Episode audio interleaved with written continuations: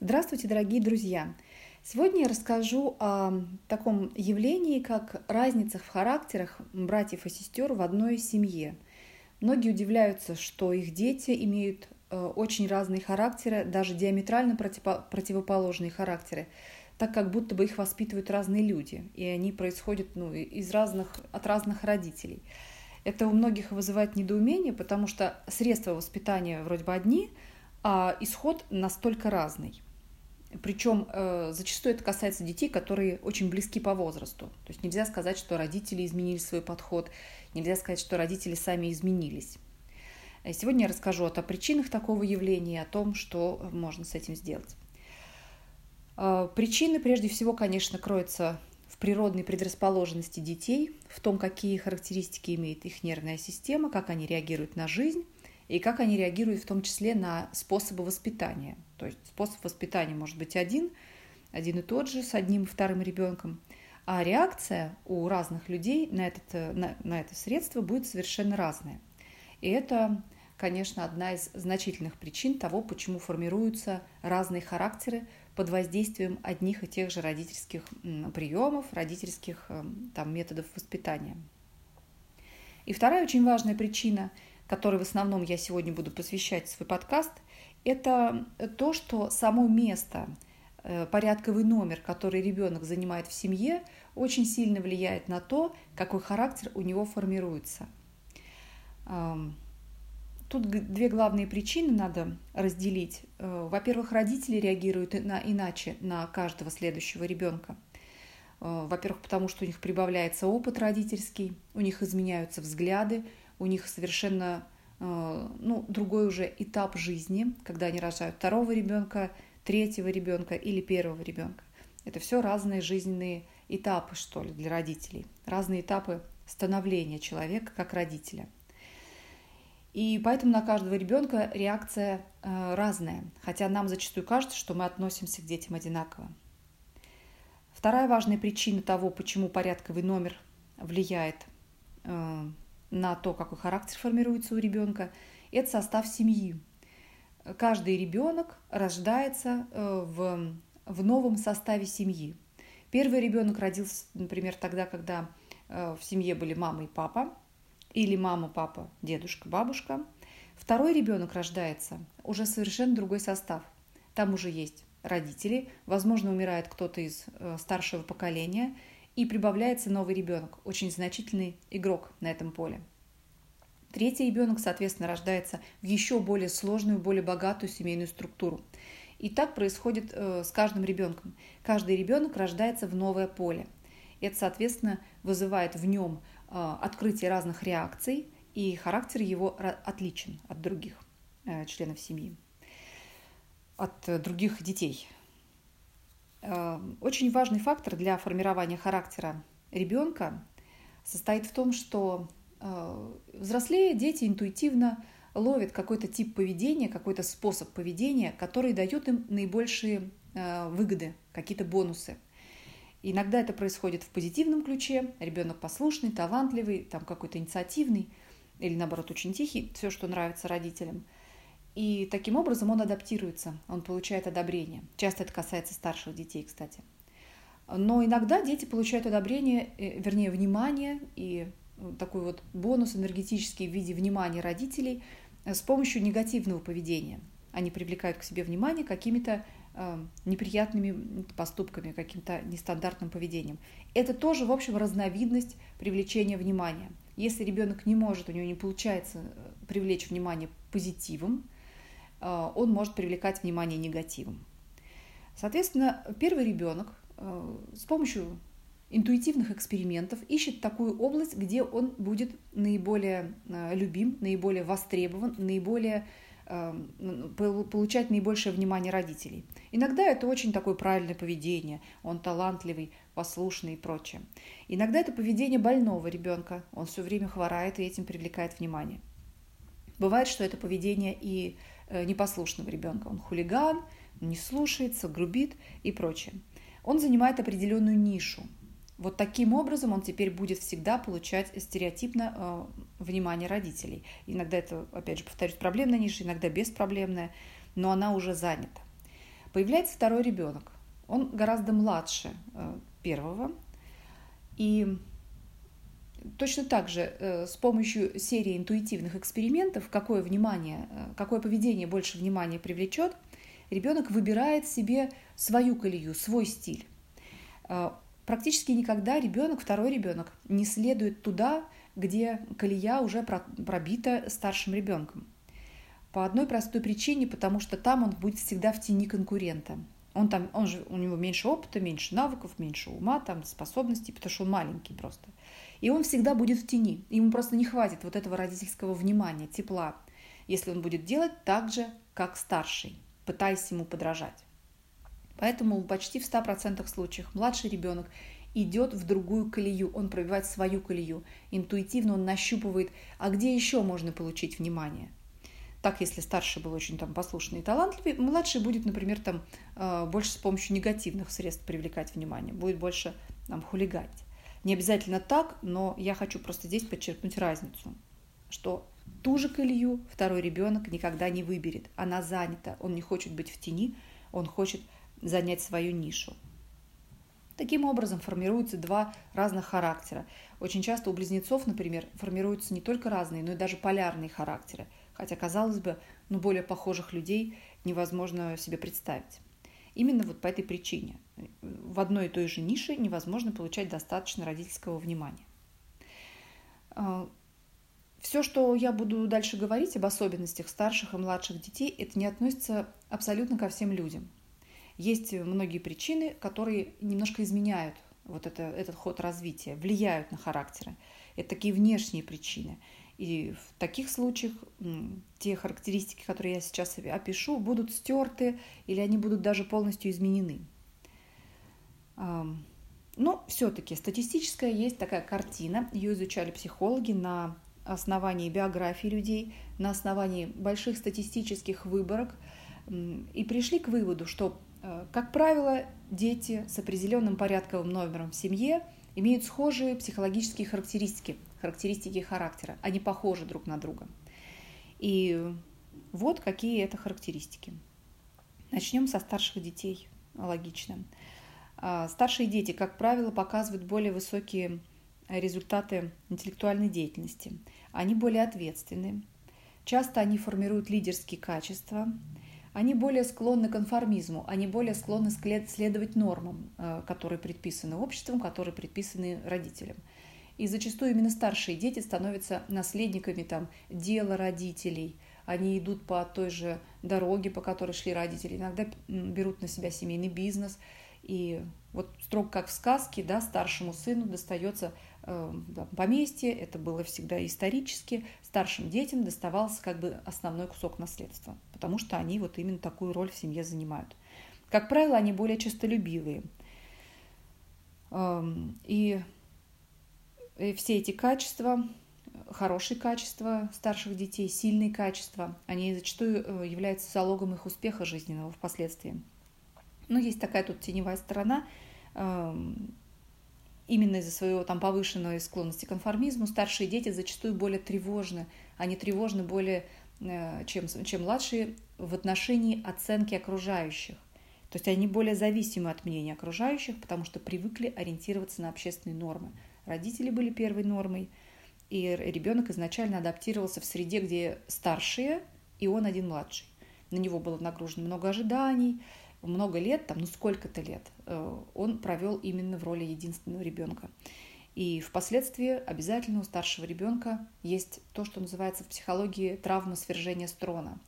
А, он был один, а потом он стал не один. Ему читали книжку одному, его купали, гуляли, покупали что-то только ему одному – ему казалось, что так устроен мир, это правильно. А потом неожиданно случилось какое-то что-то неправильное в мире, и появился еще один человек, которому точно так же э, родители хотят отдавать, родители хотят дарить время, любовь, и это определенная проблема для старшего ребенка. И вот эти все качества, которые я перечислила, формируются в том числе на основе вот этой вот трещинки такой в жизни, которая происходит в жизни всех старших детей. Интересно, что никакого свержения строна у более Э, младших детей никогда не происходит. Их нет куда свергать, они никогда не были единственными. Поэтому они вот совершенно другие имеют исходные данные. А, итак, младшие дети. Поскольку младшие дети изначально рождаются в среду совершенно другую, там есть уже старший ребенок или даже старшие дети, они вынуждены развивать большую социальную гибкость. Как правило, младших детей характеризует большее умение нравиться, умение общаться и склонность к открытости такой социальной. Старшие дети в этом отношении более сдержанные. Младшие дети часто творческие, физически активные. Они, как я уже сказала, лучше умеют нравиться – и социально они более адаптированы. Часто у них больше друзей, больше круг общения. Они восприимчивы к новому, часто они оптимистичны, легки в общении а, и часто склонны к конкуренции. Они сразу родились в ту область, где нужно было конкурировать со старшими братьями и сестрами. У младших детей есть, может быть, некий перекос а, в желании скинуть ответственность с себя. То есть они часто легкомысленные. Вот на основе такой легкости и открытости они могут быть недостаточно ответственны, и впоследствии в жизни это может проявляться. То, что я сейчас говорю, больше относится ко взрослым людям, нежели к детям. Формируется в детстве, но последствия этого э, формирования мы можем увидеть в полной мере у взрослых детей, у взрослых людей уже. Так, соответственно, если вашим детям, например, 2 года и 6 лет, то не надо сравнивать их там социальную гибкость и их там адаптированность, ответственность. Это сравнить невозможно, потому что маленький всегда будет проигрывать.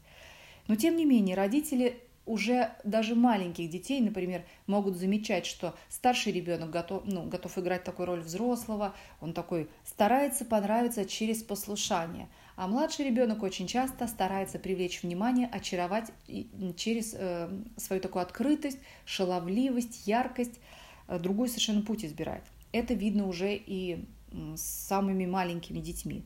Но кристаллизуется все это, и полностью можно это отслеживать именно на взрослых людях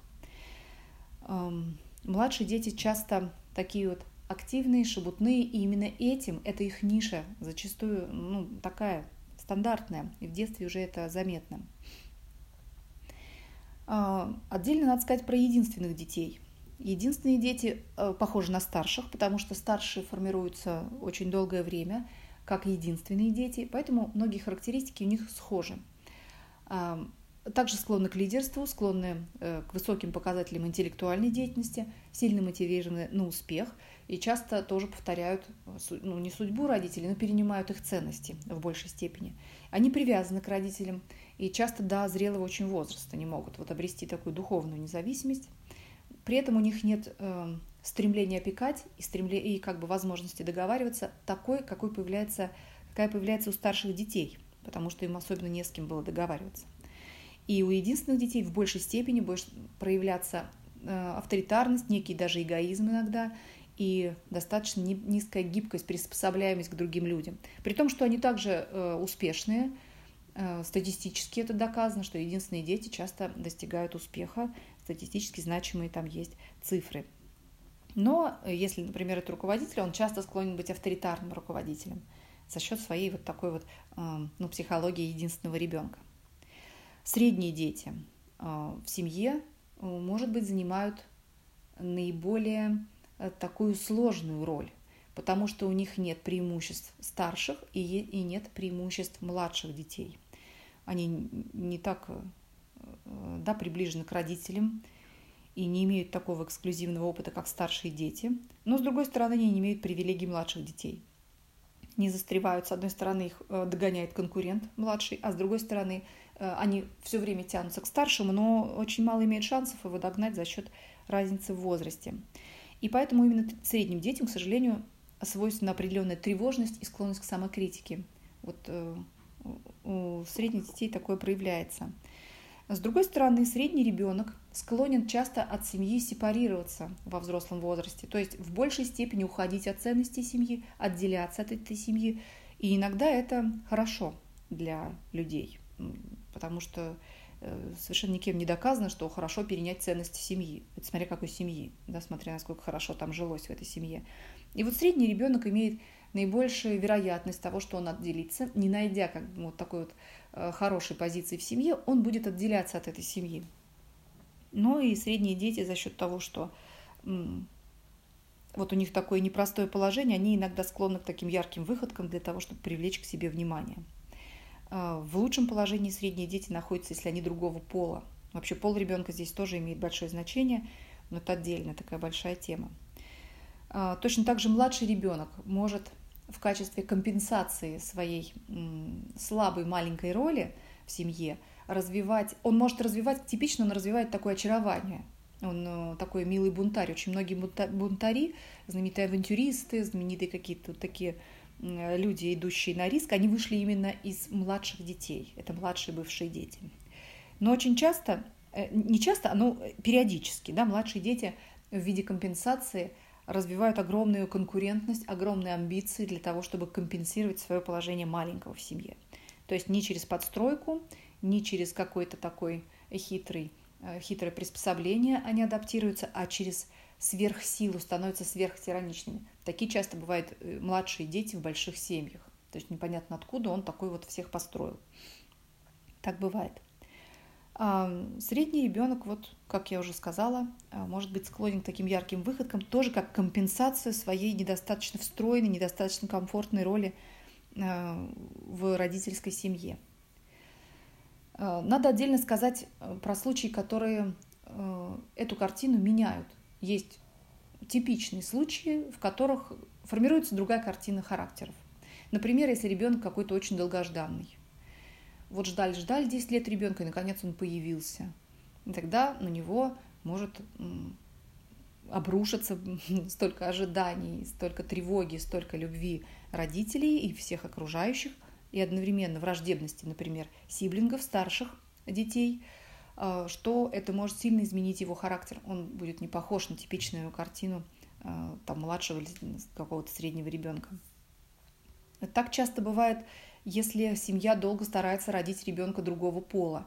Они все рожали, рожали девочек, а очень хотелось мальчиков. И вот этот родившийся мальчик также э, может иметь характеристики младшего ребенка, но может быть наделен точно так же характеристиками и старшего ребенка, потому что семья относится к нему иначе. Он будет особенный. Часто вот э, другой характер формируют больные дети, проблемные дети или наоборот, очень талантливые дети. Особые случаи. Также очень часто на ход развития вот этого характера влияют какие-то травмы, травматические события в семье, там разводы, болезни близких, смерти близких, и тоже это может сильно повлиять и изменить ход развития характера. Ну, то есть это индивидуальная история, хотя статистически дети формируются именно так, как я рассказала в первой части. Интересный момент о том, как э, устраиваются браки – Э, старших и младших детей. Считается, что наиболее удачные браки – это когда один из супругов является старшим ребенком, а второй младшим. Это комплементарные браки, они дополняют друг друга, и тогда мужчина и женщина играют в этом браке ту роль, которую они и привыкли играть в родительской семье. Например, старший брат женится на младшей сестре. Она привыкла быть под опекой, она привыкла быть легкомысленной, а он, наоборот, склонен к галантности, склонен брать на себя ответственность, склонен рулить, в такой семье будет меньше трений на моменте приспособления, на этапе приспособления, и будет больше стабильности. Такой бесконфликтный. Им не надо будет переучиваться. А некоторые браки частично комплементарные, ну, они имеют как бы такую среднюю характеристику. Это когда единственный ребенок а, создает семью а, со старшим или младшим, со старшим или младшим ребенком бывшим. Соответственно, у единственного ребенка нет четко заданной позиции. Он может занять роль старшего или младшего. Это тоже такие достаточно успешные браки. Наиболее э, сложные браки в, отношении прогноза развития отношений – это когда э, люди из одной позиции женятся или выходят замуж за людей из той же позиции. Например, двое старших детей создают брак. В таком браке, как правило, предполагается, что будет силовой конфликт они оба будут стараться э, диктовать, рулить, и им будет сложно подчиняться решениям партнера. В особенности это будет проявлено в тех случаях, когда э, э, вот в семье дети были однополые, например, два мальчика или две девочки, или там, не знаю, три девочки. Вот в таких... И три девочки там, да, и два мальчика, например, было. Вот и создали семью одна девочка из семьи девочек и второй мальчик из семи мальчиков. Вот там, скорее всего, будет сложность, потому что мало того, что э, люди привыкли играть одну и ту же роль, например, оба старшие, но еще и они не знают характеристик и особенностей противоположного пола. Они их не видели, они с ними не росли. И в таком браке трений, возможно, будет больше. Но если старшие дети создают такой силовой конфликт, кто будет главным, да, а кто будет э, подчиняться, то в браке, где двое младших детей э, сходятся, а там создается другой конфликт. Такие дети такие взрослые люди, да, бывшие младшие дети, они могут замечательно развлекаться, у них может быть много спонтанности вот в этом браке, но когда дело доходит до ответственности, они постоянно пытаются э, влезть под опеку, они стремятся эту ответственность переложить на другого. Они не очень любят, не очень привыкли брать ответственность. Им кажется, что кто-то должен взять на себя эту ответственность. И, например, при рождении ребенка, при каких-то серьезных проектах семьи, при зарабатывании денег, это может э, воплощаться в жизнь. Эти люди привыкли к опеке. И особенно это заметно, когда старшие, э, ну, то есть это однопо, из однополых семей, э, ну, то есть не семей, а из однополых детей, да, вот два мальчика, например, было в семье, и младший мальчик женится на женщине, которая была младшей сестрой другой сестры. Вот так вот запутанно объяснила. Э, в таких случаях, да, противоречия усугубляются. Конечно, в таких браках э, это не обязательно катастрофа, но надо иметь в виду, что э, вот такого рода проблемы могут быть проблемы с властью или проблемы с ответственностью. И надо будет их решать, надо просто ну, с открытыми глазами к этому делу подходить. Важно очень, чтобы родители, когда они растят детей, реагировали на разницу, которую они видят, они всегда ее видят. Вообще ни в одной семье вам не скажут, что мои дети похожи. Они всегда совершенно разные. Причем чем меньше возрастная разница, тем более разные дети. Вот кажется, что должно быть наоборот, но это не так. Если разница очень большая, то оба ребенка, они формировались как единственные дети. Допустим, если вы родили с разницей в 10 лет там, двоих детей, то фактически оба вырастут как, эм, стар, э, как единственные. У них будут какие-то черты старшего и младшего ребенка, но они будут не такие яркие. А если же ваши дети погодки, одному, ну там два, другому полгода, то вот эти характеристики, о которых я рассказала, будут склонны проявляться очень ярко. Соответственно, чем меньше разницы, тем больше, чем меньше возрастная разница, тем больше разница в характерах. Э, важно родителям э, эту разницу поощрять, не пытаться ее сгладить, погасить. Э, во-первых, потому что ну, нужны разные люди, да, и разные люди займут разные ниши, в том числе и в семье нужны разные роли. И главное, потому что эм, осуждение черт характера, которые родителям не нравятся, оно угнетать будет характер того, кого осуждают. И оно также будет обострять конкуренцию между братьями и сестрами. Если родители откровенно предпочитают характер одного человека и всегда его ставят в пример одного ребенка, то второй будет, конечно, ненавидеть начинать этого прекрасного ребенка, которому достается вся любовь и все одобрение родителей. И всякая вражда здесь возможна, обостренная вражда, конечно, ревность естественна между детьми, но здесь могут быть очень крайние формы враждебности, если черты одного ребенка все время поощряются, ставятся в пример. Кстати, это не всегда послушание. Очень часто это младший ребенок, такой любимец. Он такой солнышко, он такой яркий, он такой легкий, что как-то вот к нему более благосклонный. А второй какой-то запаренный, вот что-то вечно у него какие-то трудности, и вот он такой тяжелый. И зачастую не обязательно послушных детей выделяют в семье, а часто таких очаровательных выделяют, выделяют свои симпатии. Родители, я имею в виду. Вот для того, чтобы дети формировались спокойно, надо поощрять разницу. Вот ты спокойный, а ты такой вот яркий, да, а ты вот там аккуратный или ответственный или прочее. Не нужно усреднять, усреднять детей или тянуть их в одну какую-то норму. Это потому что приведет либо к угнетению характера, второй будет чувствовать себя плохо, если он, ну, который осуждаемый ребенок, который, у которого неправильный характер. А, если он будет чувствовать себя плохо, у него, в принципе, выхода два. Либо э, воевать со своим братом или сестрой, доказывать родителям, что он плохой, и вообще пытаться у него уничтожить, либо уничтожать себя. То есть, ну, чувствовать, вести себя, как ты, ты такой плохой, что ну, тебе и жить не надо. Вот вплоть до таких вот крайних эм, выводов бессознательно могут, конечно, делать дети. И еще один такой экстремальный выход – это когда ребенок с осуждаемым характером, с тем характером, который не нравится родителям, а, идет на какие-то крайние поступки, на нарушение закона, на разрушение себя, чтобы просто сломать эту систему, сломать себя, сломать систему, сломать жизнь. В общем, он не выдерживает этого давления, этих жестких рамок, какой ты должен быть. Поэтому вот такая стратегия обращения с разницей должна быть принимающая, конечно. Надо радоваться этой разнице. Хорошо, что разные дети. Хорошо, что у одного очень устойчивое внимание, а у второго такое вот летучее внимание. Хорошо, что один яркий, а другой очень кропотливый, да, вот склонен к такой вот дисциплинированной работе. Именно та черта, которая развита у ребенка больше, это его конкурентное преимущество. И их не надо гасить, эти черты, их надо, наоборот, развивать.